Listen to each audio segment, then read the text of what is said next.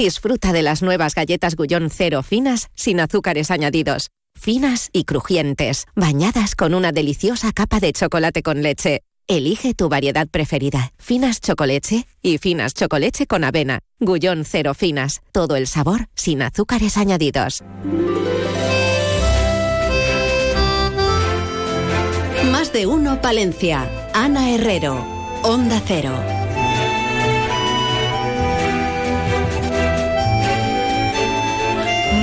Días, 12 y 25 minutos. Estamos en Más de uno Palencia mirando a nuestra provincia a nuestros pueblos, a, nuestra capital, a las actividades culturales, gastronómicas y esas citas que van a tener lugar a lo largo de los próximos días aquí. La primera nada, en un ratito, a la una del mediodía, con esa inauguración oficial de la nueva sede de la Asociación Española contra el Cáncer de Palencia. Así que vamos a charlar nada en unos minutines con su presidenta, con eh, Rosa, que nos va a atender en la, en la jornada de hoy.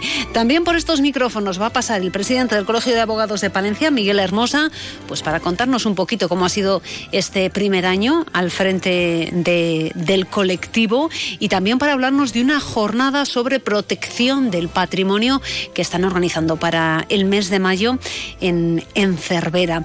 Tenemos cita con la miel, con esa quinta feria apícola de Castilla y León nos va a contar los detalles el presidente de la Asociación Palentina de Apicultores, Julián Caballero, y es lunes. Estarán por aquí José Antonio Medina y su escuela canina y también las efemérides de Fernando Méndez. Pero lo que nos ocupa todos los días en estos primeros instantes de, mirar a nuestra provincia es la información, información que nos trae ya a estos micrófonos David Frechilla. En más de uno Palencia les ofrecemos las noticias más destacadas de la jornada. David, titulares del día, ¿por dónde pasan? Bueno, pues... Buenos días, lo Buenos días, buenos días. La verdad es que estamos viviendo unos días que uno no sabe si se tiene que poner el abrigo, si tiene que llevar una si incluso tiene que ir en camiseta. Esto es cuestión de capas, una capa, otra capa, otra capa, y luego se va quitando unas capas y luego se las vuelve a poner y ya y estamos, estamos viendo, la verdad, eh, ha habido alguna jornada que era más propia de la primavera como ayer que del propio invierno y esto eh, supone pues un trastorno para la naturaleza. Y también preocupa a los productores de miel. Nos lo ha contado su presidente, Julián Caballero. Pues bueno, dice que, que cada, cada época, cada estación tiene su tiempo y que a lo mejor no es muy normal como está haciendo últimamente. Fíjate que en, Soria pasaron un fin de semana de, menos 13 grados a, 20 grados positivos. ¿eh? Fíjate qué oscilación. Bueno, pues nos ha contado eso, que este tiempo no viene muy bien para la producción de miel. ¿Y por qué nos lo ha contado? Bien, nos lo ha contado porque hoy se ha presentado esa cita eh, con eh, la miel, con el sector apícola, Feria Apícola de Castilla y León, del 2 a 4 de febrero. Se ha presentado eh, también esa marca de garantía Palencia Miel de Mieles, que también nos han comentado que, la miel está haciendo que muchos, sobre todo gente joven, se quede en el medio rural, ¿eh? lo cual nos parece más que positivo. Bueno, vamos a hablar de nuestro informativo, también vas a hablar en este espacio de esa feria apícola, por lo tanto no doy más detalles, que lo mejor es que escuchen tanto la entrevista como la noticia que les vamos a contar a las dos menos cuarto. También les vamos a contar que los procuradores socialistas por Palencia bueno, pues han reclamado a la Junta de Castilla y León que convoque con carácter urgente una línea de ayudas destinadas a las entidades locales y a los ciudadanos para que la implantación definitiva de la alta definición no quede sin emisiones de televisión al medio rural. Otra cuestión que les vamos a contar, pues es el Festival Internacional de Danza Contemporánea. Va a tener su epicentro en el Teatro Principal, pero también se va a trasladar a espacios como el Museo del Agua Hoy Le Crack se va a desarrollar del 19 al 25 de febrero, se abrirá el día 19 de febrero con un foro de danza en la entrega del velo de honor a la bailarina y coreógrafa Carmen eh, Werner. Posteriormente se celebrará un foro de diálogo. El día 20 será, bueno, pues el momento de hablar de danza y cine en un festival de cortometrajes. El día 21 pues se podrá disfrutar del estreno de la pieza Cartas para ti de la compañía Includanza de la Fundación San Cebrián. Y el día 24 pues eh, la cita principal porque el teatro principal bueno, va a coger esa gala de este festival, siendo el bailarín belga Antoine Bander el invitado en esta edición. Eh, lo ha señalado el concejal de Cultura del Ayuntamiento de Palencia, Francisco Fernández. Bueno, pues estamos ante un ciclo que pretende convertirse en uno de los principales eventos de la cultura palentina. Ya sabes que aquí tenemos eh, pues muchas eh, academias que dan diferentes modalidades de danza, algunas premiadas internacionalmente, como la Escuela de Danza Smile. Bueno, pues hay cantera. ¿Tú lo sabes? Sí, sí, sí yo lo sé, yo lo sé, yo lo sé. Persona porque, oye, eh, eh, yo colaboro. tienes, a, un, tengo participación, de tengo tu familia. participación familiar eh, con Smile. Que, le gusta, que le gusta, ¿no? Que le gusta la danza, por lo tanto hay cantera, que lo vemos también en esos descansos del Thunder Valencia, que salen las diferentes escuelas y que la gente, oye, pues se queda ahí a disfrutar de cómo realizan las diferentes coreografías. Bueno, pues Ana, estas son algunas de las cuestiones. Evidentemente hay muchas más, se las vamos a contar a partir de las dos eh, menos cuarto. Hoy, pues en un informativo muy dulce por lo de la miel y también el que bailaremos. O sea que si te apuntas te saco a bailar. Gonzalo, prepárate, que nos vamos de, de baile. Comenzamos. Más de uno, Palencia. Ana Herrero. Soy José Luis Fraile, ganadero y presidente de la IGP de Lechazo de Castilla y León. Los operadores de las razas autóctonas trabajan para que nuestro producto pueda llegar al consumo de los supermercados, de las tiendas, tiendas online y vosotros podáis consumirlo, un producto de gran calidad y los ganaderos podamos subsistir con nuestras explotaciones. Muchas gracias por colaborar con nuestro trabajo. Haz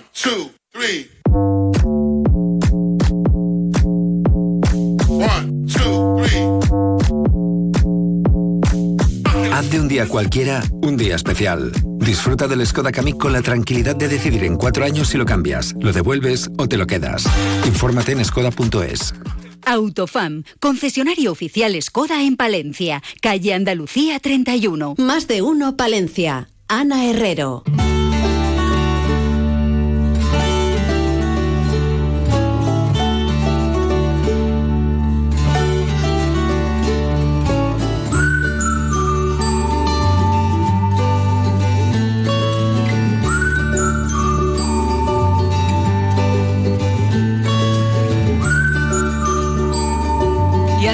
Este más de uno Palencia como no podía ser de otra forma. Hoy vamos a comenzar visitando la que es la nueva sede de la Asociación Española contra el Cáncer, que abre sus puertas, inaugura de forma oficial a la, a la una, con, todas las autoridades visitando sus instalaciones, pero que eh, ya lleva unos dos meses casi funcionando y empezando a prestar servicio a todos los, los usuarios y a todo el que quiere acercarse a la Asociación Española contra el Cáncer de Palencia, cuya presidenta es Rosa María Andrés. Muy buenos días, Rosa.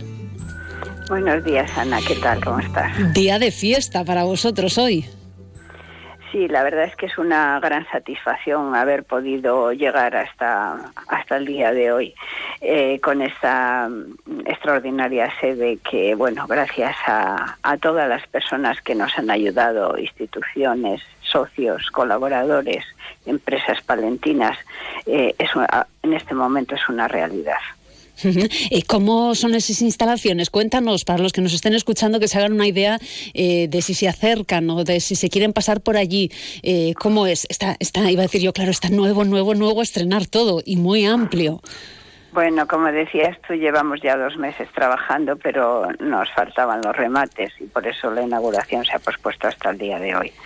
Eh, pero bueno, cuento un poco, son 400 metros cuadrados, tiene dos entradas, pues accesibilidad total porque está a pie de calle y una distribución que está adaptada a los manuales corporativos de la asociación.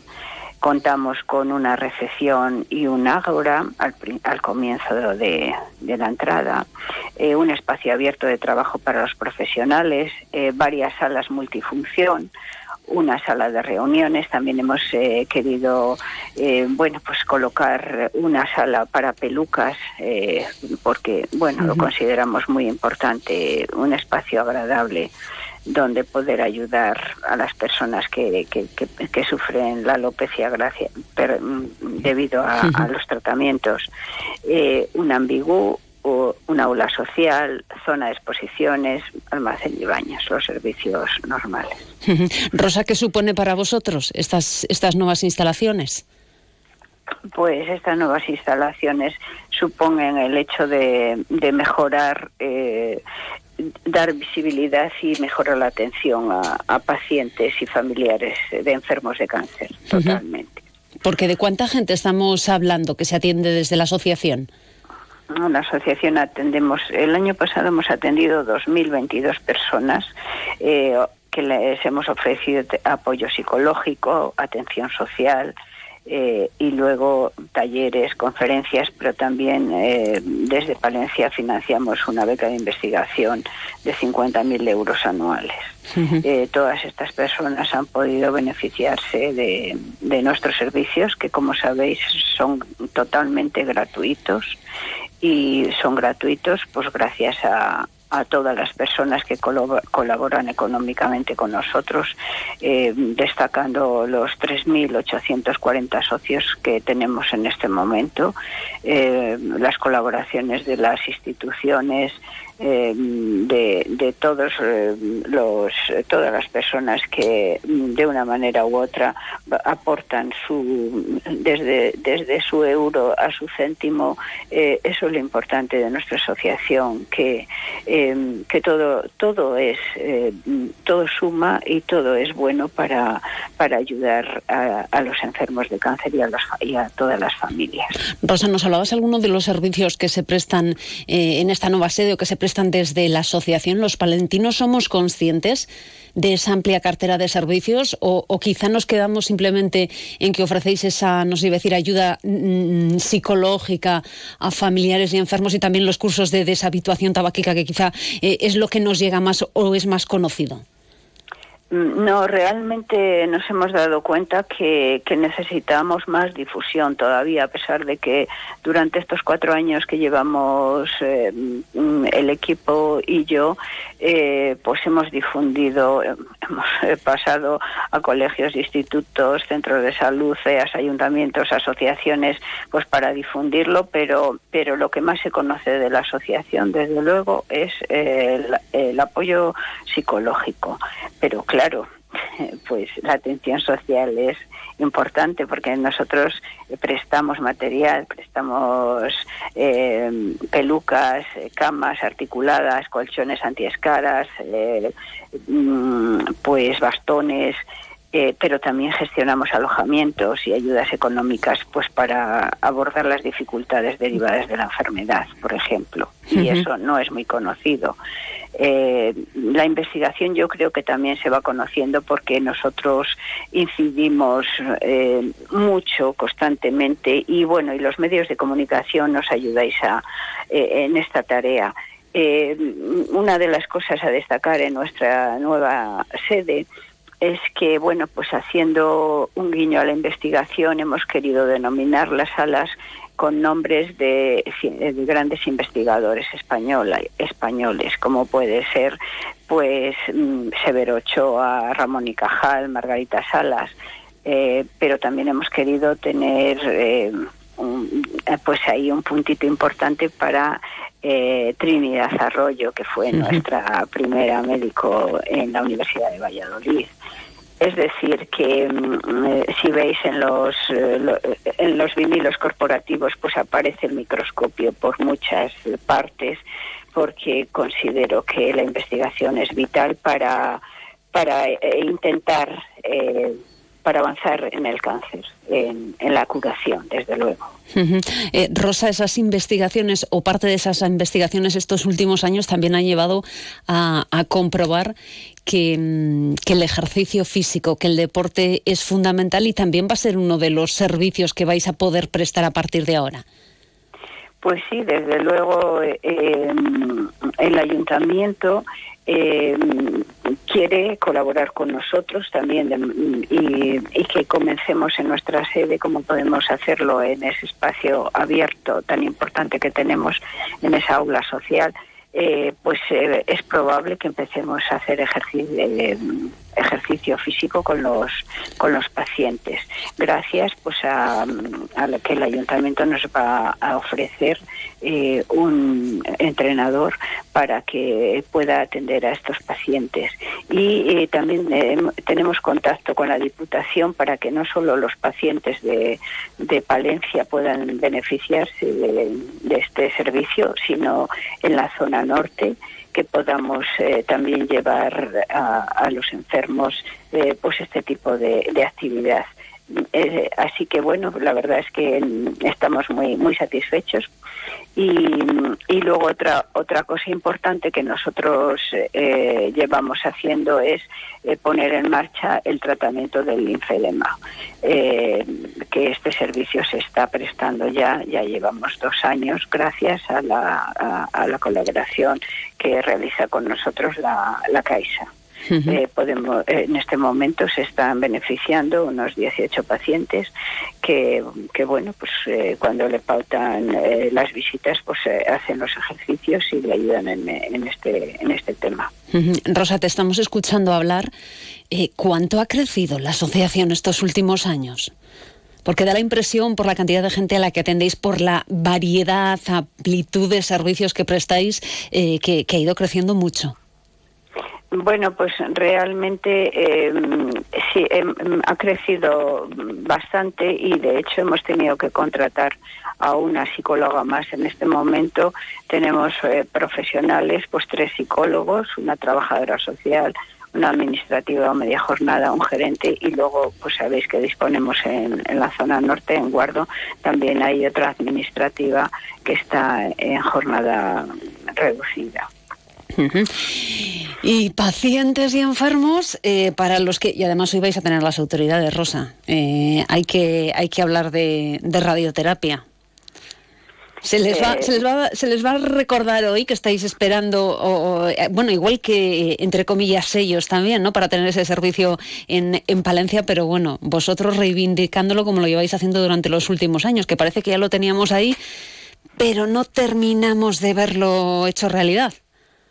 Eh, pues realmente sí, claro, no. Eh, en estos en estos años hemos conseguido, eh, pues este equipo de ocho personas, pues nos enmarcamos una serie de objetivos y casi lo tenemos todo conseguido. Hemos conseguido la medalla de oro de la ciudad, el premio especial relevancia de la Cámara de Comercio, hemos incrementado el número de socios, el número de beneficiarios. muy gran participación en carreras, eventos, incremento del voluntariado, difusión de nuestra cartera de servicios pero sí, efectivamente, tenemos ahí una espina y, es la radioterapia. Yo, mm, respecto al tema, eh, soy consciente de que la radioterapia va, va a ser una realidad en Palencia, pero lo único que pedimos desde la asociación eh, es que se, se, agilicen los trámites, porque todo está en marcha. O sea, hay un proyecto, eh, sabemos dónde va a ir la ubicación, aquello está vallado, está despejado todo. Entonces, lo único que, mm, que pedimos es que se agilice y que sea eh, que no se vayan demorando estos trámites, porque mm, eh, la demora eh, pues implica que, los pacientes tengan que seguir desplazándose a Valladolid o a Burgos y eso no es justo en absoluto. por lo tanto, pues sí que va a haber sí que va a haber esa reivindicación, es muy lógico, porque bueno, pues pues los palentinos no podemos ser ciudadanos de tercera categoría. necesitamos esa Mm, radioterapia, ese tratamiento que se, eh, que se haga aquí en Palencia. Y sabemos que una vez que esté implantado eh, la radioterapia satélite va a abarcar alrededor del 80% de los tratamientos, solo sería un porcentaje mínimo las personas que tuvieran que desplazarse fuera a otra a otra comunidad o bueno Salamanca Valladolid Burgos que tienen eh, que tienen absolutamente de todo entonces pues esa es mi petición y la petición de, de todos de todas las personas que están en la familia de la Asociación Española contra el Cáncer de Palencia. Radioterapia sí, radioterapia ya. Bueno, pues con ese llamamiento eh, nos vamos a quedar en este día de fiesta, como es eh, esta jornada de inauguración de, la nueva sede. Rosa, eh, que, lo, que lo disfrutéis y que, podáis trabajar allí estupendamente para dar ese servicio a los, a los palentinos. Muchísimas gracias. Muchas gracias a, a, ti, Ana. Y bueno, pues una vez más estáis a nuestro lado y eso es importante, la difusión. Gracias.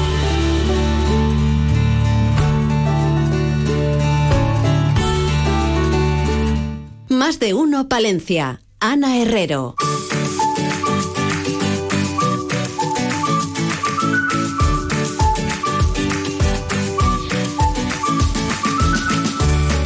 Esta hora de la mañana abrimos las puertas de nuestra escuela canina. José Antonio Medina, muy buenas. Buenos días, ¿qué, tal? ¿Todo bien? Bien, la verdad es que bien. Seguimos ahí con muchos proyectos, con mucha ilusión bueno, además, mira, el 23-24 de marzo va a venir Juan Ruiz de Turacán, de Turacán, de, Toledo, a darnos un seminario sobre ODU, que es la nueva actividad que vamos a introducir a la escuela. De hecho, tenemos la, planificación de hacernos centro ODU, de, meter la, el ODU para que... Eso iba a decir yo, eso que... Un poquito. vale, eh, ODU es obediencia deportiva de utilidad. Y así, mm, mm, bueno, ese es el nombre, el título, eso que está bien. Bien, eh, a mí me gusta esta actividad porque, como bien dice el nombre, es obediencia deportiva de utilidad. Entonces es una obediencia deportiva que va, digamos, un poquito enfocada a, la utilidad, ¿no? A, que nos valga para el día a día. A, formar al perro es una buena herramienta para formar al perro dentro de un trabajo de obediencia.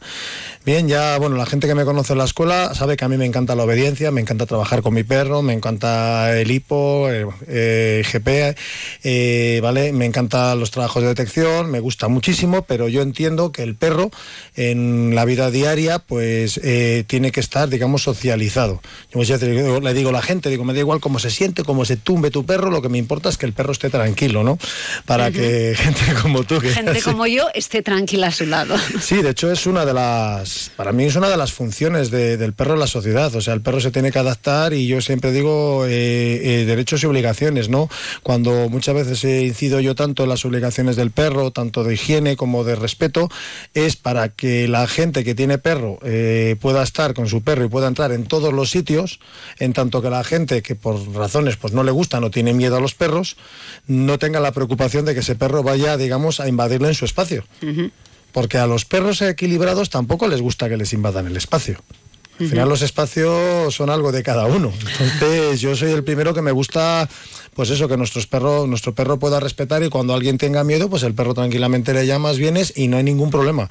Muchas veces el efecto que de, lo que hablamos muchas veces, de, perro controlado a perro atado.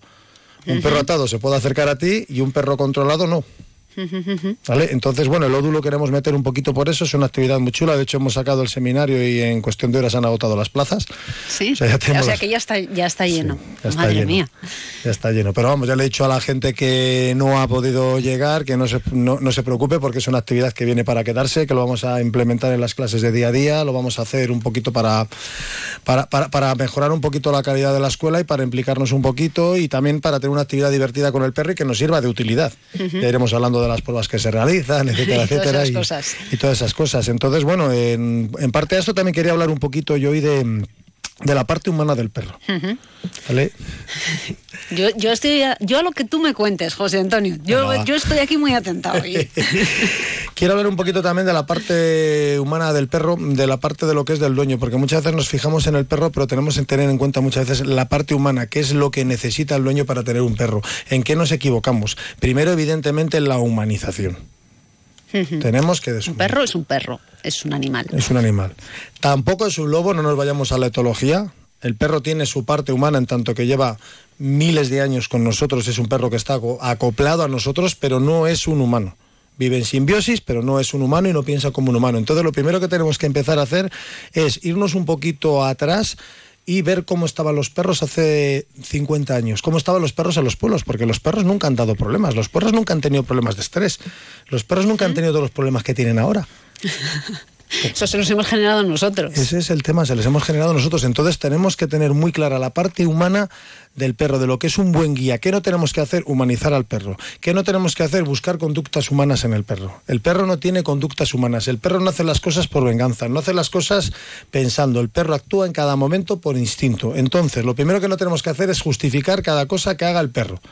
Tenemos que ver que el perro ha hecho esto y entender el porqué. Como hemos hablado aquí más de una vez, el perro no tiene capacidad de generar conceptos abstractos. Funciona solamente por instintos y por emociones. O sea, el perro ve una persona y se sobreexcita. ¿Por qué se sobreexcita? Porque le hemos sobreexcitado. Punto. El perro eh, te ha roto algo, no te ha roto algo porque se va a vengar de ti, ni porque es maquiavélico, malo, ni porque le he dejado, ni porque no le he llevado con su amigo, que es que yo he oído retaila de, de explicaciones, ¿no? El perro, si te ha roto algo, generalmente es porque tiene una situación de estrés debido a síntomas, causas, que pueden ser ansiedad por separación, hiperapego, eh, puede ser que el perro se aburre, puede ser que el perro tiene una dolencia, Puede ser que el perro en ese momento haya oído un ruido, tenga miedos y coja y libere o tenga un estrés acumulado y lo libere como conducta redirigida a romper algo, porque los perros al final la única herramienta que tienen son la boca y las patas y el ladrar. Entonces es lo que tenemos que entender. Entonces tenemos que tener muy claro que un buen guía tiene que ser una persona que tenga muy claro lo que es el perro. Y sobre todo lo más importante es que siempre tiene que estar tranquilo una persona tiene que estar con su perro tranquilo. O sea, tenemos que dejar de, alterarnos, de ponernos nerviosos. O sea, tenemos que dejar que, entender al perro, leer al perro, estar tranquilos ante cada situación. Luego, a la hora de construir un perro, que esto lo vamos a hablar, por ejemplo, por eso me gusta a mí meter actividades como el lodo y por eso meto tanto trabajo muchas veces, ejercicios que voy metiendo de obediencia basadas en la gestión emocional, porque yo a la gente le quiero generar una rutina.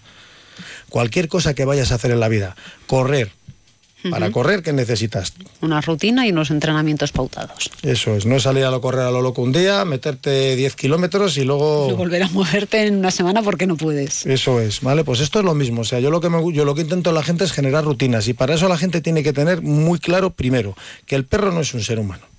Entonces, yo cuando a la gente le pongo una rutina, la gente tiene que ser paciente. ¿Cuánto tiempo, bueno, claro, entiendo que depende del perro en cuestión, cuánto mm. tiempo tarda en dar resultado esa rutina? es la pregunta del millón. Es que todo el mundo me pregunta, ¿y esto en una semana? ¿Y esto en un mes? A ver, construir un perro cuesta.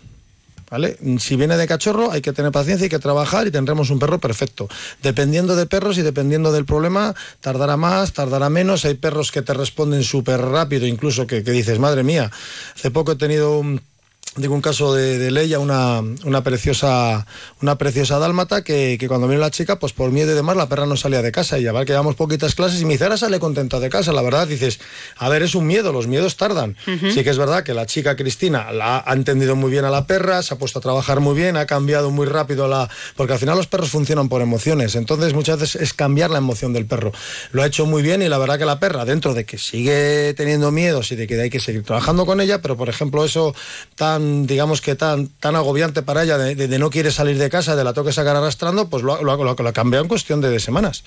Y dices, madre mía, luego hay casos que son más largos, hay casos que revierten, pero a ver, eh, es que no hay un tiempo estipulado. Siempre sale adelante el trabajo, pico y pala. Y este fin de semana otro caso también de, de una chica de los cachorretos que tengo en la escuela a ver, tú cuando tienes un cachorro le empiezas a construir, empiezas a trabajar y yo durante la primera etapa hasta lo... Por eso digo yo que los cachorros son cachorros hasta los 5 o 6 meses. Yo tengo un cachorro de 9 meses, no. Es un perro Ya no. Ya no es un cachorro. Claro, ¿qué pasa? Que les digo aprovechar esta etapa porque sois vosotros el centro, aprovechar las llamadas, que luego viene la adolescencia. Yo lo voy dejando. Lo repito, que viene la adolescencia, que, viene, que ya no os acordéis vosotros, pero claro, que la chica y dices que ahora de repente no me hace caso a la llamada. Digo, ha venido a la adolescencia. Tú hasta los 5 o 6 meses has sido el centro del perro. En este caso de, Byron, de Miriam, también le voy a inventar, que es un perro espectacular, pero es un border collie. Punto. Y yo lo siento, pero yo es que no conozco un border collie que no tengo una tara. O sea, de verdad, o sea, me encantan, ¿eh? pero son perros de, son perros de campo, son perros de trabajo puros y, curiosamente, yo hablaba con, con ella, decían muchas veces, por ejemplo, Draco, que es un Doberman y la gente tiene pánico a los Doberman. Doberman es un perro de ciudad, hecho para la ciudad, no está hecho para una finca. El Doberman se acopla perfectamente a la ciudad. Es un perro que va, además es un perro que una buena selección, en un buen trabajo, es un perro que siempre luego está súper equilibrado y da gusto verle si no te tocan y no se mueven. Y... En cambio un Border Collie, que es un perro maravilloso, pero es un mejor perro, probablemente uno de los mejores perros que hay de, pastoreo, y son perros de pastoreo. Entonces les metes en una ciudad y yo siempre digo a la gente, te va a tocar trabajar. Entonces, claro, ahora viene el venga, eh, iba a preguntar yo, mm. y estos perros, por ejemplo, que nos dices eh, que son de, campo, mm. Eh, pasados los años, muchos años, no se pueden ir adaptando una vez que se les ha traído a la ciudad o no? Quiero decir, generación tras generación tras generación, vamos cambiando su, no sé, su genética o su forma de ser. Maravillosa pregunta. Maravillosa pregunta. Eh, muy buena pregunta. Aquí estamos hablando de una cosa que es la gimnasia genética, que se llama, ¿no? De hecho, por eso en, deporte, vamos, cuando hablamos de, perros de trabajo, tienen que haber tenido como mínimo tres generaciones demostradas de trabajo. Evidentemente, mm, con buena cría, buena selección y con buenos criadores, por eso yo siempre defiendo a los buenos criadores, Bien, defiendo también, evidentemente, eh, que hay que adoptar perros, hay que ir salvándoles, pero poco a poco tiene que desaparecer el perro abandonado y el perro adoptado para que haya una buena cría y selección. Y con una buena cría y una buena selección hay ejemplares. De hecho, ya, por ejemplo, este en caso Byron, Byron, eh, este Border Collie ya es una cría que se está haciendo enfocada a ejemplares para la ciudad pero claro, no se, se consigue más rápido que el ser humano, porque evidentemente una generación de un perro es mucho más rápida que la de un ser humano si un ser humano vive 80 años y un perro vive 10 años, pues es mucho más rápido ese cambio genético. Pero mediante selección, evidentemente, mediante selección de ejemplares, con el tiempo, por supuesto. De hecho, hay muchas razas eh, que han ido cambiando muchísimo. De hecho, por ejemplo, Hatze, la, la Rottweiler que ha estado con nosotros desde noviembre hasta ahora, es una Rottweiler, que el Rottweiler es un perro de trabajo, es un perro además de que se utilizaba también para el pastoreo, es un perro de campo, pero por ejemplo, Hatze ya es un ejemplar, claro, de uno de los mejores criadores del mundo, que durante generaciones ha hecho líneas de trabajo y ha hecho líneas de casa y líneas intermedias. Hatch es una línea intermedia hecha para, como para casa y claro, tú la ves y está perfectamente adecuada. Evidentemente, o sea que con selección, con cría, con paciencia, por supuesto que los perros van, a, van poco a poco adaptándose, siempre teniendo en cuenta esa parte tan, claro, o sea, esa parte tan fuerte ligada a la caza, ligada a... Todos los perros han sido de utilidad, todos. Todos, absolutamente todos los perros. O sea, al principio de los. Bueno, ya Sí que es verdad que antiguamente había perros empezó a haber perros ya, mm, digamos, creo que ya desde la época de, Grecia, empezó a haber el perro faldero, se empezó a... en Grecia ya. En Grecia ya se tienen datos en, ánforas y demás de perros que, vivían ya para, podemos para... Como de compañía, por De compañía. Ya empezó a haber ese tipo de perros, pero bueno, el perro, su relación con el hombre ha sido de utilidad. O sea, caza, protección, guerra Sí. O sea, que está clarísimo. Pero sí que es verdad lo que dices tú y es muy buena pregunta, que con buenos criadores, buena selección y buena genética, poco a poco se, pueden ir haciendo... O sea, que les vamos cambiando también. El perro es una creación del ser humano. 100%. O sea, que eso que se le quita a la gente de la cabeza. O sea, el perro no es un animal salvaje. Es una creación del ser humano, una creación. O sea, el ser humano durante generaciones se ha ido modelando a los perros para su utilidad. Sí, sí, bien sea la caza, bien sea el campo, bien sea para protección. Para lo que sea. De hecho, estamos viendo perros con las orejas caídas. Cuando el lobo, que es el original, tiene las orejas en punta. O sea, hasta ese punto ha llegado a la selección. Luego ha habido selecciones para mí que han sido un poco aberrantes. O sea, al final ya, incluso ahora dentro de toda esta línea que hay de los, porque yo en eso me pierdo mucho, sobre todo en Madrid, de los bullies, rebullies, repitbull, requete pitbull más gordos y, al final se acaban generando aberraciones. Para mí son aberraciones porque si nos salimos de la utilidad y vamos al fenotipo, a la, a la forma. Y el perro tiene que tener una utilidad. Yo cuando hablo muchas veces con Luis, con el creador de Draco, él me lo dice, eh, que él es, él es, un erudito de la raza. Y él, claro, él cuando va buscando ejemplares, él dice que en cada curva del cuerpo del Doberman existe una utilidad. Que si el perro tiene las patas de esta manera es porque el perro, dentro de su función de trabajo, necesita para su utilidad. Porque, por ejemplo, el Doberman es un perro de trabajo. Es un perro de.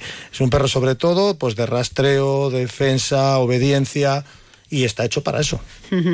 y entonces, claro, luego, ejemplo, en el Doberman se han hecho aberraciones. O sea, hay Dobermans de 50 kilos, que es una aberración. Cuando un Doberman de trabajo bueno, pues anda entre los, los 30 kilos. Entonces, pues son perros que no sirven para nada y que a la raza pues acabará como acabe. Bueno, eh, Escuela Canina todos los lunes con José Antonio Medina. Te esperamos el próximo lunes por aquí. Muchas gracias. Muchas gracias.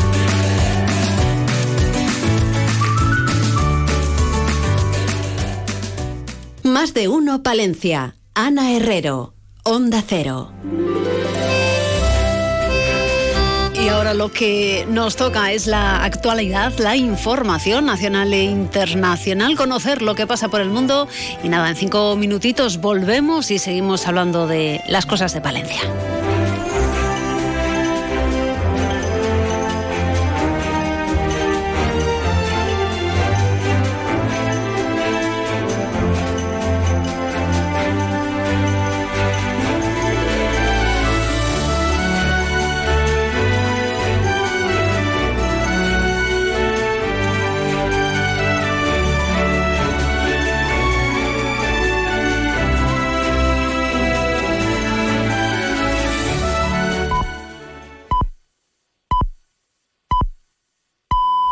Es la una de la tarde, mediodía en Canarias.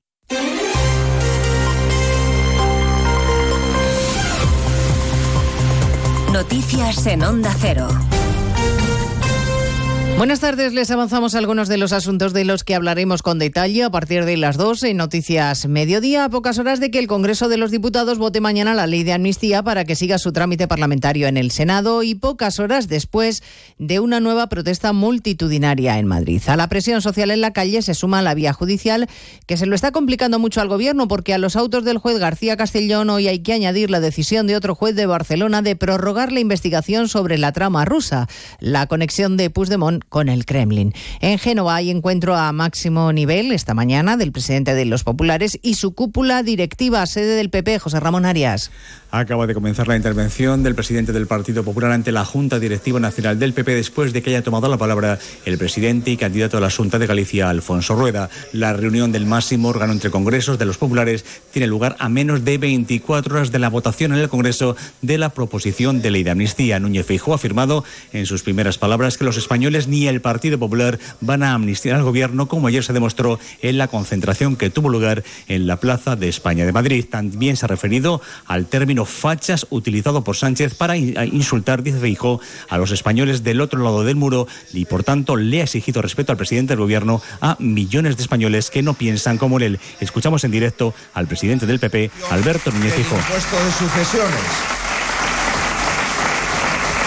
Está presentando Núñez Feijo ante la cúpula de su partido. ¿Cuáles son sus propuestas para el modelo de país que, presente, que pretende presentar ante los ciudadanos? Bueno, en un foro empresarial de pequeñas y medianas empresas, el rey don Felipe ha hecho un llamamiento esta mañana para que haya seguridad jurídica para los miles de empresarios que son los que crean empleo en nuestro país. Francisco Paniagua. Seguridad jurídica que han reclamado tanto el presidente de CEPIME, Gerardo Cuerva, como el de la COE, Antonio Garamendi, con el apoyo expreso y máximo a la Constitución de respeto porque las empresas acabo de decir, son vitales para la creación de empleo. Por eso el rey pide su apoyo. Y dado que el futuro es incierto, es precisamente en las empresas en las que hay que concentrar todo el apoyo y en particular en las pymes. Antonio Garamendi, presidente de la COE, ha destacado que esa seguridad y el diálogo son las que permiten fortalecer a unas empresas, las pequeñas y medianas, que forman el 95% del tejido empresarial. A partir de las dos nos ocuparemos también del lunes negro en París, con cientos de tractores tratando de bloquear la capital francesa como medio de presión al gobierno de Macron. Corresponsal Álvaro del Río.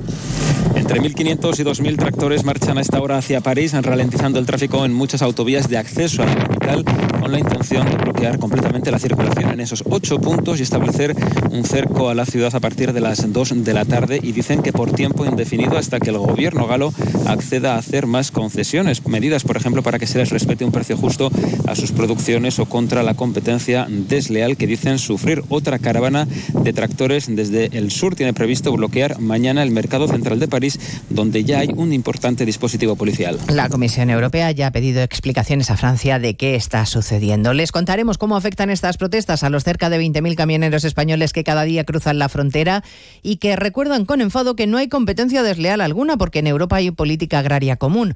Ramón Valdivia es vicepresidente de la Asociación de Transporte Internacional por Carretera. Denunciaba esta mañana en más de uno la situación. Se bloquean las, eh, las carreteras y sobre todo ha ido subiendo la intensidad el número de ellas y también la agresividad. Se descargan camiones que llevan eh, productos hortofrutícolas, se desparrama la mercancía y se quema. Siguen sumándose países que anuncian que suspenden su ayuda al, foro, al Fondo de Naciones Unidas para los Refugiados Palestinos tras conocerse la supuesta implicación de varios trabajadores en los ataques de Hamas. La Comisión Europea decidirá si suspende o no la ayuda cuando haya finalizado la investigación. Corresponsal comunitario Jacobo de Regoyos. La financiación se mantiene de momento, aunque todo puede cambiar. Uh, Esto se determinará según el resultado de esta auditoría independiente. Uh, Una auditoría de expertos independientes designados por la Unión Europea que revisaría el funcionamiento de la agencia, en concreto sobre los sistemas de control necesarios para prevenir la posible implicación de su personal en actividades terroristas y en esta línea reclamar un departamento de investigaciones internas de la agencia reforzado. Y nos interesaremos por el cáncer y por las cifras que hoy ha hecho públicas la Sociedad Española de Oncología Médica. Este año se diagnosticarán en nuestro país casi 287.000 nuevos casos, un 2,6% más que el año pasado. La mejor noticia es que la supervivencia se ha duplicado en los últimos 40 años y seguirá subiendo gracias a los nuevos tratamientos y a los cribados. De todo ello hablaremos en 55 minutos cuando repasemos la actualidad de esta mañana del lunes 29 de enero. Elena Gijón. A las 2, Noticias Mediodía.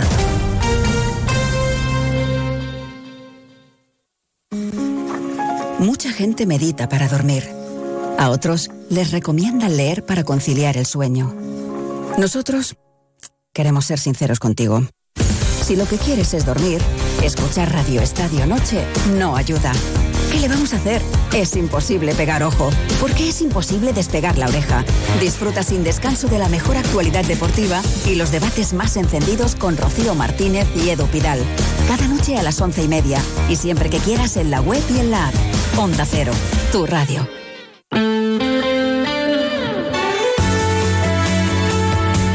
Cero Palencia, 103.5, Guardo, 106.2 y Aguilar de Campo, 101.2 FM. Más de uno Palencia. Ana Herrero. Onda Cero. Una y seis minutos, ahora sí hemos conocido, como decíamos, todo eso que pasa por el mundo y es momento de volver a mirar lo que pasa más cerca de nosotros, porque aún tenemos que hablar de la feria apícola, tenemos que conocer cómo se encuentran los abogados y el Colegio de Abogados de Palencia y no ha pasado todavía por estos micrófonos Fernando Méndez. Así que hasta las dos menos cuarto más o menos, seguimos. Más de uno Palencia. Ana Herrero. Este viernes 2 de febrero, especial Más de Uno Palencia desde Saldaña. A partir de las 12 y 20 del mediodía, Julio César Izquierdo hablará con los protagonistas de la Feria de las Candelas. Tiempo de radio para hablar del sector agropecuario y potenciar los sensacionales productos de la tierra, artesanía, agricultura, ganadería y amplio programa de actividades. Se lo contamos este viernes desde Saldaña, Onda Cero, con los pueblos de Palencia, con el patrocinio del Ayuntamiento de Saldaña. Te mereces esta radio. Onda Cero, tu radio. ¿Eres profesor o centro educativo? Prepara tu proyecto para la tercera edición de los premios Mentes AMI. Queremos reconocer tu labor con esas iniciativas que fomentan el pensamiento crítico de tus alumnos, que impulsan su creatividad audiovisual responsable, que desarrollan sus competencias digitales o que promueven los valores y la convivencia en el aula. Infórmate en mentesami.org. Un proyecto de Fundación A3 Media. Colaboran Platino Educa, Unie Universidad y Fundación La Caixa. Más de uno Palencia. Ana Herrero.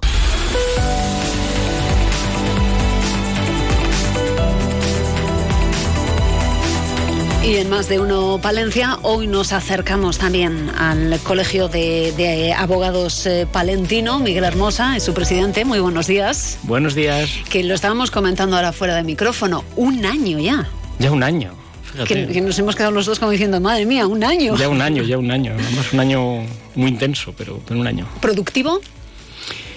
Sí, siempre, siempre es productivo. Siempre es productivo. Lo que pasa es que ha sido un año tan tan, tan especial con, con, las huelgas en justicia, con los grandes retrasos, con, con la estabilización ya a partir de, de, septiembre y sobre todo un año en el que también ya se ha consolidado algo que siempre reclamamos los, los abogados y las abogadas, ¿no? que era la conciliación de nuestra, de nuestra vida con algún periodo vacacional ya reflejado en la ley en el periodo navideño y con una sorpresa también que nos han dado este año, a finales del año 2023, como regalo, como regalo de Navidad, la aprobación de un Real Decreto de transformación que, que habla de la transformación digital en materia de justicia y que nos va a afectar. ¿Y cómo, cómo va a afectar y en qué os puede beneficiar o en qué os beneficia? Porque si dices que es un regalo, es un regalo. No, no, no. Eso es, es de esto que, que, que recibimos una, una, noticia de una publicación en el BOE el día 20 de, 20 de diciembre y es como cuando íbamos al colegio y justo después de, de Reyes tenías un examen. Pues, pues igual, ¿no? Dice, y entra en vigor casi, casi, casi cuando, cuando salgáis de la Navidad. Bueno, es un real decreto en el que había unas tres, tres normas en, la anterior legislatura, que eran las, las leyes de eficiencia, que, está muy bien hablar en justicia de eficiencia digital, eficiencia organizativa y eficiencia procesal. Y una parte de esas normas se ha refundido en un Real Decreto Ley, el 6 barra 2023, que viene a implementar algunas de esas mejoras o algunas de esas propuestas de mejoras para una mayor eficiencia en materia de justicia, que en un área muy importante nos afecta en el ámbito digital, digital y tecnológico. Si bien es cierto que aunque tengamos 26 páginas de exposición de motivos, como viene siendo habitualmente las últimas normas, se podía resumir en una, ¿no? Pues, pues había que aprobar una norma antes del 31 de diciembre para poder acceder a unos fondos europeos de resiliencia que pudiesen financiar esa gran transformación digital que se quiere hacer en justicia. Eh, eso es para agilizar también trámites, entiendo. Evidentemente es para, para, para agilizar trámites, para garantizar el acceso al expediente electrónico por parte de los profesionales y para implementar de una manera importante, aunque yo no comparto, la actuación telemática en los tribunales. Algo que desde la abogacía yo creo que estamos luchando porque hay que mantener una presencialidad, una cercanía con el cliente, una confianza y que eso no se puede hacer a través de una pantalla. Está bien en algunas materias o en algunas cuestiones procesales, pero evidentemente no podemos generalizar que las actuaciones procesales o las vistas judiciales sean telemáticas. Bueno, eh, presencial, eh, físico, eh, infraestructuras. Que, bueno, infraestructuras, que, infraestructuras. Que nos hemos quedado fuera otra nos vez. hemos quedado fuera. Esto es que como... siempre estamos el juzgado y cuando llega el reparto no. Ya, no, ya, ya ahí nos quedamos. Es no. como cuando rascamos y nos dicen siga jugando. Sí, ¿no? Siga pidiendo. Nos dicen siga jugando, siga pidiendo. Sí, vamos pidiendo. ¿Cuántos años llevamos pidiendo el octavo juzgado en Palencia? ¿Cuántos años llevamos necesitando eh, en una provincia como la nuestra un juzgado especializado en familia, por ejemplo, y en discapacidad. Ahora que está muy de moda, ahora que, que, que se ha cambiado la Constitución, en el que tenemos una población que, que quizá, evidentemente, eh, por los centros asistenciales enormes que tenemos en nuestra ciudad y en nuestra provincia y por el envejecimiento de la población, uh -huh. es mucho más importante tener un, un, juzgado que tenga también esas competencias y que pueda hacer un seguimiento digno a, a las situaciones de asistencia a la dependencia o a la discapacidad eh, de estas personas, porque lo hablábamos el otro día con, con algunos compañeros, cuántos procedimientos de autorizaciones, por ejemplo, de ventas o de aceptaciones de herencias o de provisiones de medidas de atención a la discapacidad finalizan no porque haya finalizado el procedimiento, sino porque el discapaz o la discapaz ha fallecido. Fíjate. Eso es tristísimo. Eso es tristísimo. Y eso es algo por lo que tenemos que luchar. Y, y, y, y, yo creo, el otro día también hemos mantenido y mantenemos reuniones habitualmente con, con la audiencia provincial, con, con, juez decano, con fiscalía, y es algo que tenemos que volver a plantear. Estamos recopilando datos e información para ir con un informe claro de que en nuestra provincia necesitamos ese octavo juzgado y necesitamos esa especialización. Uh -huh. ¿Es una de las provincias que más necesita esa especialización o no? Pues, a ver, si nos ponemos en la cola, todos pedimos, todos queremos. En comparación con otras provincias, quizá eh, se han visto más agraciadas en ese, en ese premio, pues otras provincias, yo que sé, pues como, como, como, Segovia, que cuenta con dos juzgados de lo penal, aquí solamente tenemos uno para toda uh -huh. la provincia, aquí tenemos un, un, juzgado mixto con instancia, instrucción y además con competencias en el mercantil, imagínate, contratos mercantiles, impugnaciones societarias, concursos de acreedores, lo lleva el mismo juzgado, no tenemos un juzgado de familia, con lo cual los criterios pueden ser divergentes según el juzgado en el que en el que podamos tener el asunto. No tenemos un juzgado de especializado en discapacidad que pueda hacer un seguimiento real, atento y de calidad a la situación de esos discapaces. Entonces, pues, pues vamos a pedirlo, ¿por qué no? ¿Por qué no? Y lo necesitamos. Eso iba a decir yo. ¿Y cree que va a ser una realidad en algún momento? Porque llevamos mucho tiempo pidiéndolo y, pasa un año y nada, y pasa el siguiente y nada, y llega el siguiente y tampoco. Bueno, yo soy optimista, por, por, naturaleza, ya me conoces, Ana, soy optimista. Entonces yo creo que vamos a aprovechar, vamos a aprovechar el tirón que podemos tener ahora, vamos a aprovechar el ir con un informe convincente y la situación en la que estamos. Damos cuenta que tenemos una población en nuestra provincia eh, que cada vez es más envejecida, que somos menos, em, que somos muy buenos, pero somos menos, y que, y que bueno, podemos eh, mantener sobre todo una justicia de calidad y una justicia rápida y sobre todo dado que, el gobierno mantiene esa palabra mágica de eficiencia en el servicio público de justicia, pues, pues que sea eficiente. Bueno, pues vamos a agarrarnos, a agarrarnos a eso. Que decíamos ha sido un año de trabajo al frente del Colegio de Abogados de Palencia, eh, intenso, eh, productivo y dentro de todo lo que se ha ido trabajando estos, estos años, eh, o este año, este último año, estos últimos meses, está esa jornada que ya parece que, ya es una realidad, ¿no? Para, para, el mes de mayo. Sí, sí. A ver, em, desde el Consejo de la Abogacía de Castilla y León hemos lanzado pues, pues un proyecto, ¿no? De todos los proyectos estratégicos que tenemos que, que, lanzamos entre todos, entre todas las provincias y entre todos los colegios de abogados, pues hemos querido lanzar un elemento un un proyecto que consideramos importante, ¿no? de la protección jurídica o un foro de protección jurídica del patrimonio. ¿Por qué?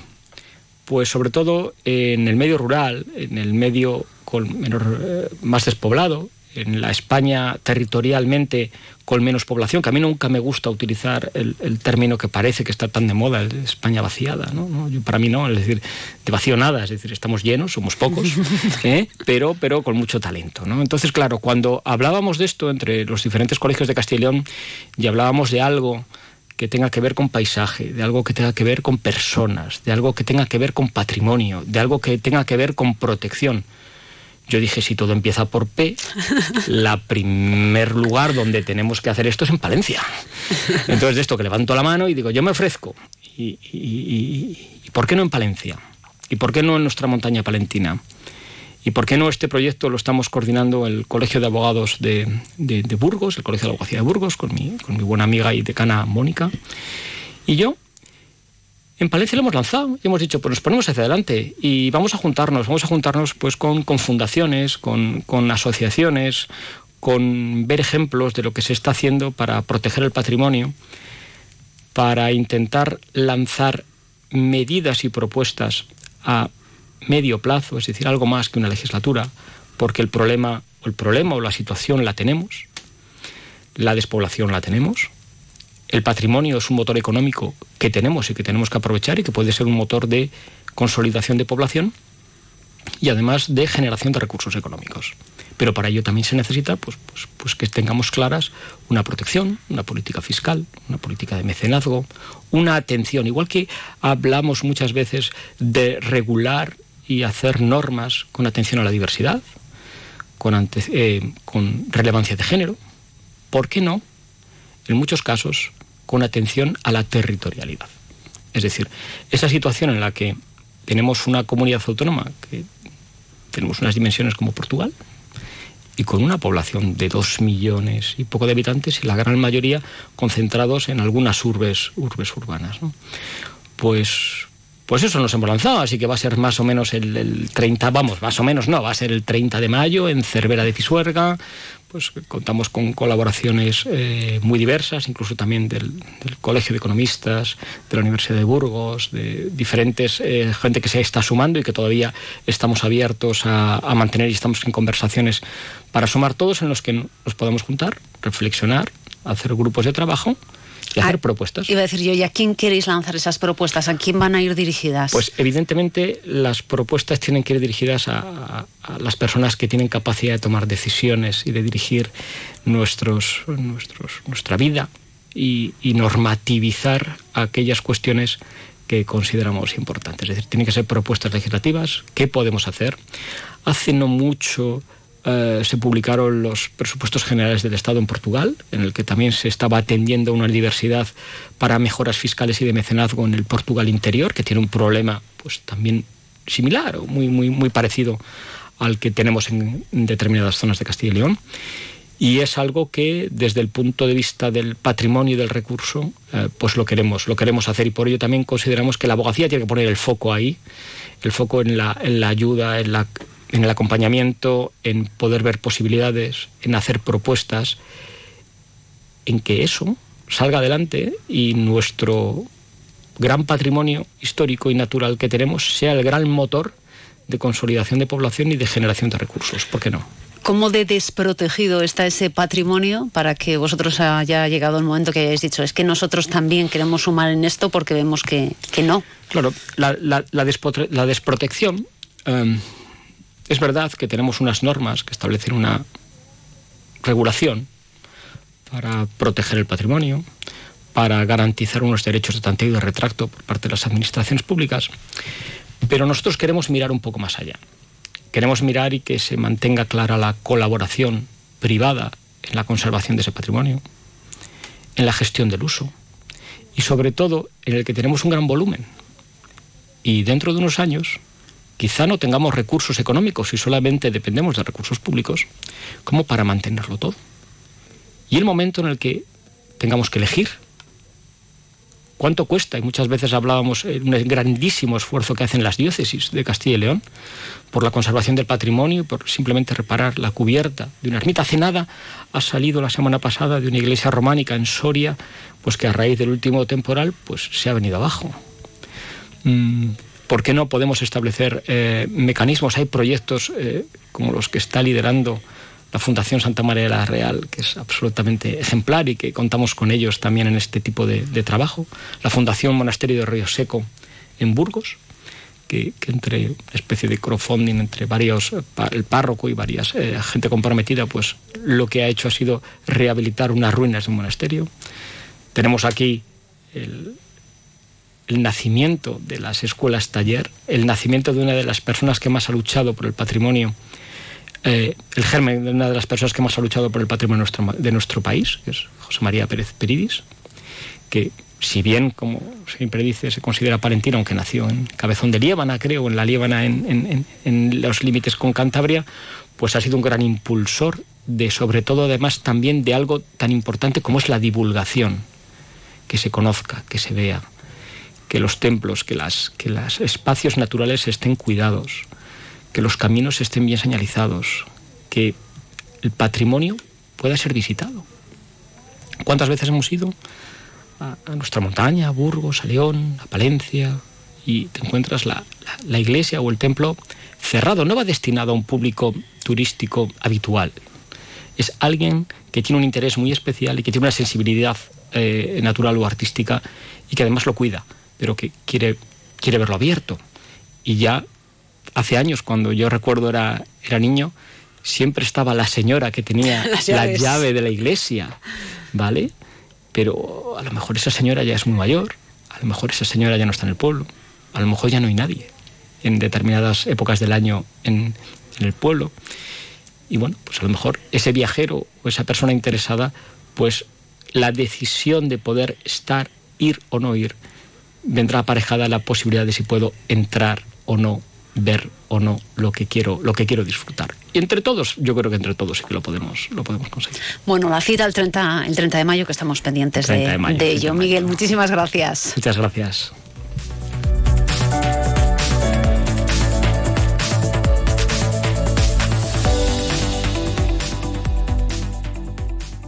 Más de uno Palencia. Ana Herrero. Soy Fernando Onegan y te lo quiero contar. Estoy redecorando mi casa con los mejores profesionales. Mis amigos de Olimpo Muebles de Medina del Campo me garantizan lo que necesito. Asesoría, experiencia de 40 años, calidad, cercanía y los mejores precios. Haz como yo. Acude a Olimpo Muebles en la ciudad del mueble, Medina del Campo. Y ahora en Olimpo Muebles 30% de descuento. 30 días con el 30% de descuento en todas tus compras. En todas. También en nuevas colecciones. Recuerda, solo hasta el 18 de febrero. 30 días con el 30% de descuento en Olimpo Muebles, Medina del Campo. Historia, Saldaña. Turismo, Saldaña. Gastronomía, Saldaña. Naturaleza, Saldaña. Cultura, Saldaña. Patrimonio Saldaña. ¿Alguien te está esperando? Nosotros sí. Que no te lo cuente. En Saldaña tenemos mucho que ver contigo. Más de uno Palencia. Ana Herrero.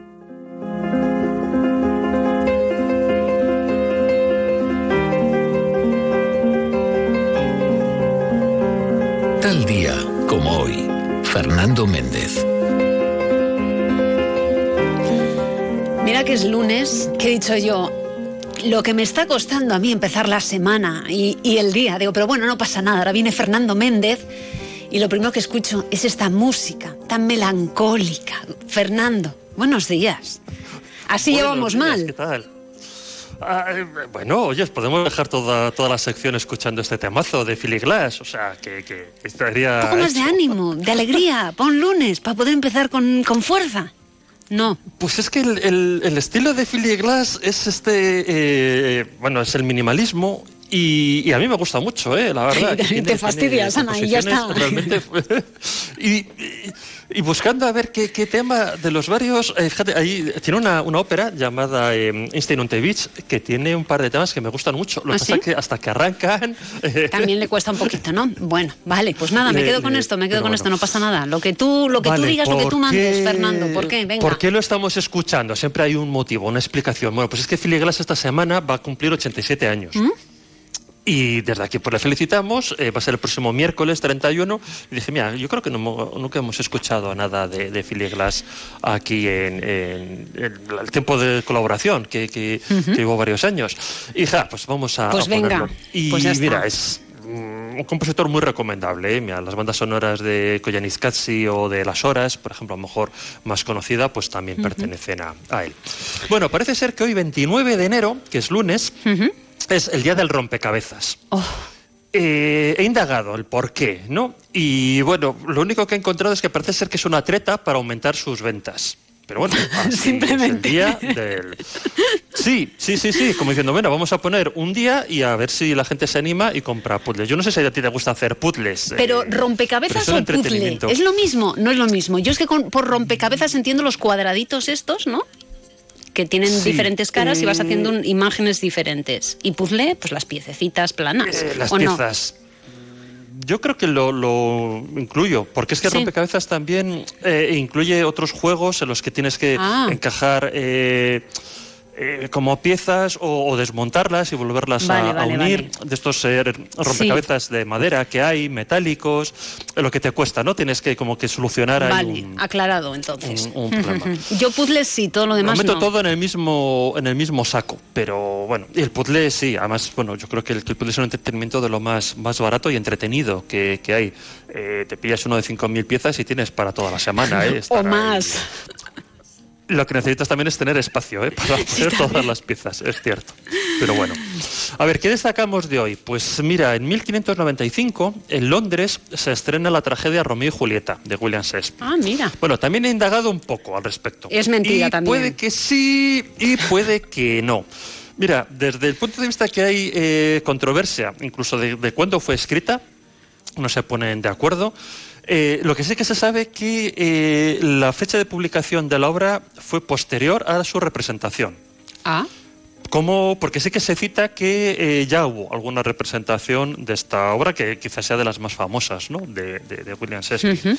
Pero que hoy sea el día en que realmente se representó, pues venga, la vamos a dar por bueno, pero pruebas concluyentes No ya te digo que no tengo. Sí que hoy nace el dramaturgo Anton Chekhov en 1860, pues autor de Tío Vania, Las Tres Hermanas, La Gaviota, El Jardín de, de los Cerezos, entre otras. Y también, eh, tal día como hoy, pues dimitió Adolfo Suárez en 1981, ¿no? el primer presidente de la democracia. Estábamos. Sí que la, la- la recordaremos porque es más cercano en, eh, en el tiempo. Mañana martes, pues mira, eh, es el Día Escolar de la No Violencia y la Paz. Ah, cierto, hay ¿Por muchas qué? celebraciones aquí en los colegios de, de Palencia. Cuéntanos por qué, eso. venga. ¿Y sabes por qué? Pues porque es que es la conmemoración de eh, Mahatma Gandhi, que fue asesinado un 30 de enero del año 1948. Y un poco en, en recuerdo y en memoria suya, pues se utiliza, eh, sabes que bueno, era como el, el embajador ¿no? de, la, de la no violencia, intentaba la independencia de la, de la India respecto al Reino Unido y, usando eso, la no violencia, con lo cual, bueno, pues siempre es. todos los días tendría que ser ¿eh? el, de la no violencia y de la, y de la paz, más en estos tiempos. Pero bueno, concretamente por, por este motivo. Y también mencionar que en el año 1648 se produjo la paz de Westfalia, en Münster, en Alemania, eh, finalizando la guerra de los 30 años, que era una guerra entre eh, Países Bajos y, España, un poco enconada, ¿no? Porque anda, que, que, duró años. Y mira, en el año 33 en Estados Unidos se estrenó un programa radiofónico, El Llanero Solitario, ¿Ah? que popularizó ¿no? al famoso eh, bandolero. Qué y también mañana, en el año 69, eh, esto, si no lo has vivido porque eres muy joven, sí que lo recordarás porque lo has visto y, bueno, fue una imagen como muy icónica. Los Beatles se subieron a la azotea de Apple Records en Londres mm. y dieron un concierto, eh, llegó la policía, le dijo que ahí no podían tocar, fue suspendido, pero bueno, es una imagen icónica, ¿no? El último concierto que dieron la azotea y además bueno pues para todo el mundo que pasaba y vamos, imágenes ¿no? de, la gente escuchando abajo a la mítica banda de los de los Beatles también se produjo en Irlanda del Norte el Domingo Sangriento en el año 72 en Derry en el que el ejército eh, británico pues disparó contra una multitud mataron a 14 manifestantes y era pues una reivindicación ¿no? por los derechos eh, civiles en, en Irlanda y también y no te olvides que mañana tienes que felicitar al rey Felipe VI, porque mañana ah. cumple 56 años. Vale. Es su cumpleaños. Así que ten un recuerdo para él. Le pones un WhatsApp, porque a lo mejor mm, estará por ahí liado, y tal, pero bueno, o, bueno, a lo mejor siempre le llamas a las 10 de la noche, que ahí le pillas ya. O bueno, siempre se le puede mandar un WhatsApp para ver dónde son las cañas, ¿no? Para celebrarlo. eso es, eso. Tal cual. Bueno, pues mañana, mañana es el cumpleaños de nuestro rey actual. Vale, el miércoles, pues mira, es San Juan Bosco, eh, Álvar Núñez de Vaca, eh, cabeza de vaca, y sus soldados, pues son los primeros que, europeos que van a, llegar a las cataratas de Iguazú, que luego van a quedar, eh, pues eso, inmortalizadas, ¿no? En la película de, la misión, me imagino que, la recuerden. Bueno, pues fueron los primeros, ¿no? Que, la, que encontraron eh, esa maravilla, ¿no? De la naturaleza. Y también van a hacer el compositor Franz Schubert en el año 1797. Todo esto el día 31. Y esta me hace gracia porque en el año 30, 1930, la empresa eh, norteamericana 3M va a lanzar al mercado la cinta adhesiva, la que aquí llamamos el celo. ¿Me ¿Ah, sí? celo? Eh, anda, que hemos usado, pues sí, que tampoco hace tanto, ¿eh? Fíjate. Eh, sí, es verdad. No ha cumplido ni, ni un siglo desde que, que como que es de toda la vida. De toda la vida. Y antes antes que hacer un cordel. los libros. Ah, bueno, sí, claro. No, yo estaba pensando en envolver, es que yo últimamente lo he utilizado para envolver un regalo. entonces digo, pues un cordel, ¿no? Un enlazo, un algo así. Pero claro, los libros ya es más difícil, ¿eh? Sí, sí, sí. No, para, para. Bueno, pues no los forraría directamente. Evidentemente. Bueno, se usaba también en grudo, lo que pasa que esa cola, pues, pues no. Y esto, pues es como muy práctica. La pones, la quitas, luego con el tiempo se seca, queda ahí una mancha asquerosa, eh, se despega y no sé. Esas cosas que tienen celo muchas veces no pega directamente. Sí, sí. Larga vida la, a la cinta eh, adhesiva. Y también, bueno, está a lo mejor también sé que te acuerdas. Mira, en el año 94 se produjo un incendio que destruyó el, Gran Teatro del Liceo de, en ah, Barcelona. Y que creo que fue así como muy popular, sabían ahí las llamas y bueno, pues luego lo reconstruyeron y, demás. Pero fue también un día, un 31 de, enero, pero del año 94. Eh, y eh, el jueves, pues mira, estrenamos mes, el 1 de febrero, eh, es el Involk que es uno de los cuatro eh, principales festivales del calendario celta, que está eh, asociado al ritual de la fertilidad. Es similar al Día de Santa Brígida, que es el 1 de febrero, o a la fiesta de la Candelaria eh, católica. ¿no? Hay un, tema ahí como de, renacimiento y, demás. Y no delgada de la primavera, que está a la vuelta de la esquina, pero bueno, sí que hay como una, transición. Y se va a publicar en el 1771 en Londres la primera edición de la Enciclopedia Británica. Uy, madre mía. Pero es que además este mismo día, pero años posteriores, en 1884, se va a publicar el primer volumen que abarca desde la A hasta Ant, o sea, hasta de la A a la, a la, la hormiga, ¿no? Del ah. eh, Oxford English Dictionary, del diccionario de Oxford, que todos alguna vez hemos, hemos manejado, el primer tomo. Así que, pues bueno, pues fue es un gran día, ¿no? Para los vendedores de enciclopedias. sí. Todavía eh, eh, hay, sí, ¿no? Hay vendedores, yo creo, de, esto. Eh, no sé, Gonzalo pone así una cara un poco escéptica al respecto. Yo, la verdad, en este momento no, no sé. Dice Pues, Gonzalo que la, asegurar- que la Wikipedia mató a la enciclopedia. Sí, ha hecho. Pero todavía sí que te venden ¿eh? colecciones y tal y tal por ahí. Ya, Colecciones para guardar, así como... ¿No? Sí, así esto de uso grandes poco. tesoros de Una cosa de grandes tesoros de la, de la naturaleza en la que bueno pues se recopilan no Eh, pues eso fotografías información textos y tal. Ahora a día de hoy no lo, no lo sé. Mira podría ser un trabajo de investigación no a ver cuántos vendedores de enciclopedias todavía eh, sobreviven pero bueno cuando hay las ferias estas del libro siempre hay algún puesto en la que todavía hay enciclopedias eh, es así Bueno, bueno, eh, y también el jueves, mira, eh, durante la Super Bowl, en el año 2004, eh, Justin Timberlake pues va a romper, a ver, sin querer, el vestido Ah. de Janet Jackson. Y pues ya También enseñó un pecho, bueno... eh, Sí. Y bueno, pues casi como que recreaba ¿no? el cuadro de Delacroix, el de la libertad guiando al pueblo. Y bueno, generó mucha polémica esto, ¿eh? Eh, tal cual, Sí, si cierto, recuerdas. cierto. Y bueno, en el año 66 pues falleció eh, Buster Keaton, eh, el gran, el gran actor y tal. Y vamos acabando, si te parece. Venga, porque mira, el viernes, estamos de pues, fiesta. tenemos fiesta. Es la Virgen de la Calle, festividad de nuestra patrona. Pero también, mira, es el cumpleaños de Shakira. Y, jo, lo que son las cosas. Es que, mira. mm, No me digas que has encontrado Eh, similitudes. eh, no, no, no, Ah, no, pero, vale. pero me ha hecho gracia. Dices, ah, mira, eh, porque no voy a decir la edad, pero ya empieza a estar ya entre, Ah, no, sí, ¿qué te eh, crees? ¿Que cumplimos solo de aquí nosotros? No, pues hijo, también ellos cumplen. No, no, también, que parece así como muy, muy jovencitos, muy frescos, muy lozanos. Pero no, es Photoshop, todo. Todo. y muchos filtros. bueno, pues, pues es que también este día, mira, mira, fallecieron eh, Boris Karloff, eh, Sid Vicious, que es el cantante de los Sex Pistols, Jim Kelly, el, el coreógrafo, bailarín, actor, director. Otro actor, Philip Seymour Hoffman, también falleció el 2 de febrero. Y Mónica Vitti en el año 2022. O sea, un montón, fue un mal día ¿eh? para, para el mundo del espectáculo el- los 2 de febrero. Pero aquí, como estamos celebrando las candelas, pues de Nos olvidamos de todo lo elementos, pues, demás. no nos, no nos acordamos. Y tal. Mira, el sábado 3, pues también vamos a recordar una eh, noticia así luctuosa, porque en el año 9- 59, 1959, pues fallecieron Buddy Holly, Richie Valens y The Big Bopper, eh, que iban los tres juntos en un avión y, eh, bueno, pues eh, fue un accidente trágico porque tres figuras importantes ¿no? del mundo de la música fallecieron el mismo día y en el mismo accidente. Y el domingo, recordar, importante, es el Día Mundial contra el Cáncer. Mira, se conmemora desde el año eh, 2000. Y fuera de eso, pues en el año 39 se estrena Una noche a la ópera de los hermanos Marx, que es una de las eh, películas más divertidas, yo creo que hicieron el- lo- los famosos hermanos, con, con momentos así míticos, ¿no? Como la, la escena del camarote.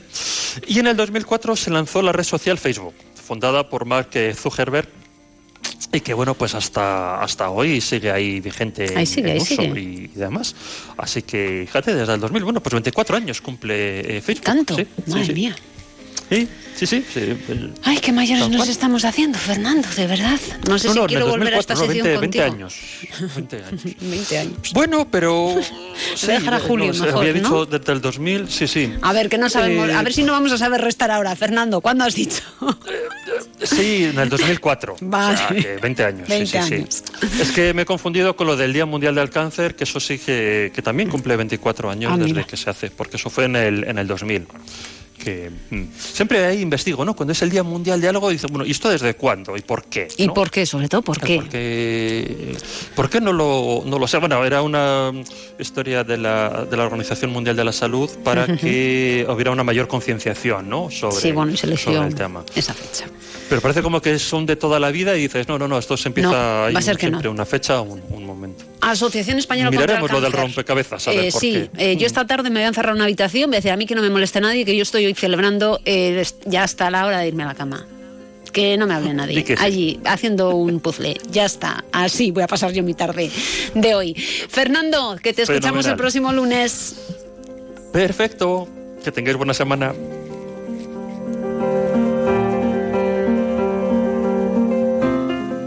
Más de uno Palencia. Ana Herrero. Viernes 2 de febrero, Feria de las Candelas en Saldaña, una de las más tradicionales de nuestra región y que se celebra desde 1885. Te esperamos en el Pabellón Municipal de los Deportes en horario de mañana y tarde. Feria de Maquinaria Agrícola y Servicios Agropecuarios. Feria de Alimentos y Artesanía, jornada festiva en la que se llevarán a cabo numerosas actividades para todos los públicos. Nos vemos este viernes en la Feria de las Candelas, en Saldaña.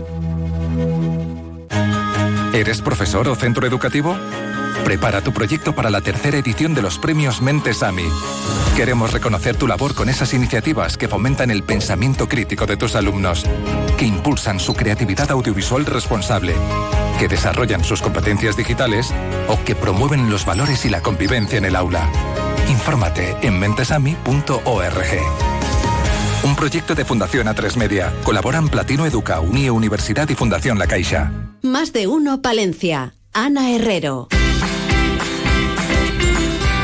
Julián Caballero, presidente de la Asociación Palentina de Apicultores. Muy buenos días. Buenos días. Que tenemos ya este fin de semana la Feria Apícola de Castilla y León que cumple su quinta edición. Un año más os sumáis a ese fin de semana de actividades que tiene lugar en la capital palentina con una programación amplia. Cuéntanos, explícanos en qué va a consistir y qué habéis preparado para esta nueva edición. Pues nada, empezamos mañana con el mercado de la miel en el cubo de cristal, el que está junto a Diputación y, la Plaza de Bastos. Y ahí empezamos a poner en valor la, marca Palencia Miel de Mieles. El año pasado la proponíamos que la íbamos a hacer y este año sale al mercado. Y, la primera la primera vez que va a estar en el mercado va a ser mañana.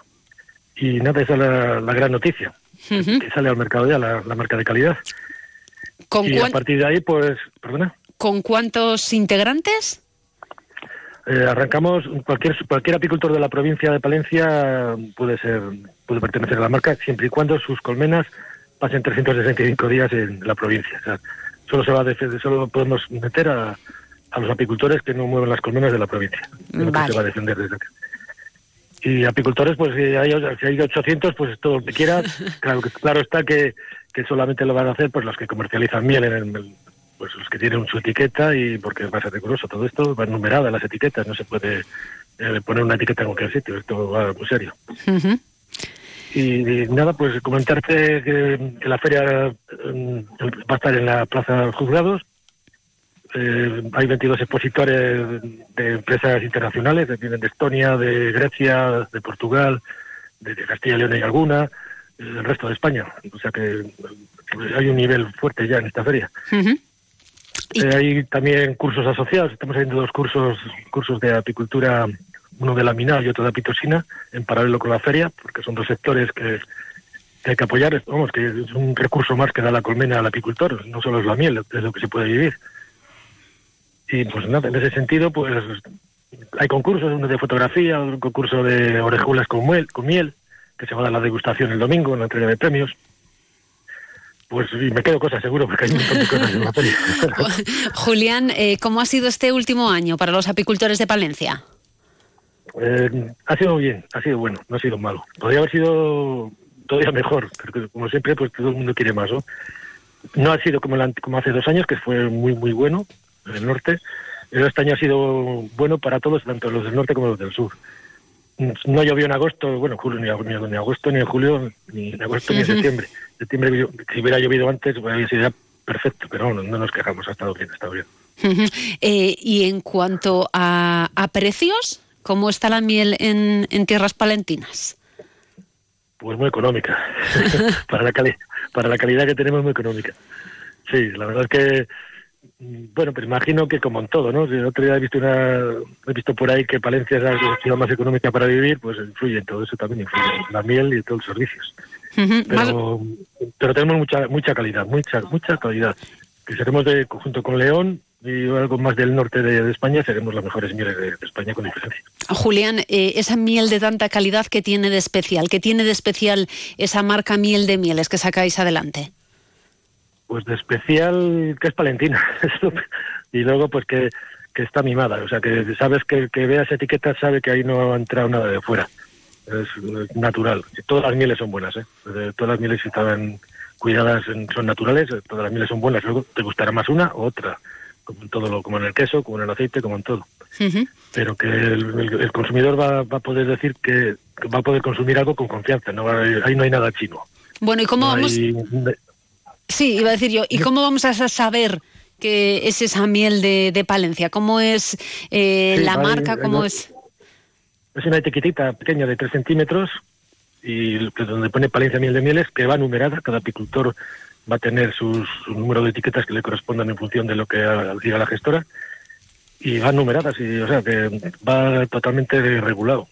Y el que donde veas esa etiqueta en, la tienda, que veas ese, anagrama, pues sabes que dentro hay miel que cumple unas condiciones extraordinarias. Bueno, que mañana mismo podemos probarla ya en el cubo dentro de los actos de, la Feria Pícola de, Castilla y León, ¿verdad, Julián? Ese es el, pistoletazo de salida, sí, ahí estaremos. Pues ahí nos vemos. Muchas gracias, Julián. A vosotros, un saludo, buenos días. Más de uno, Palencia. Ana Herrero. Este viernes 2 de febrero, especial Más de Uno Palencia desde Saldaña. A partir de las 12 y 20 del mediodía, Julio César Izquierdo hablará con los protagonistas de la Feria de las Candelas. Tiempo de radio para hablar del sector agropecuario y potenciar los sensacionales productos de la tierra, artesanía, agricultura, ganadería y amplio programa de actividades.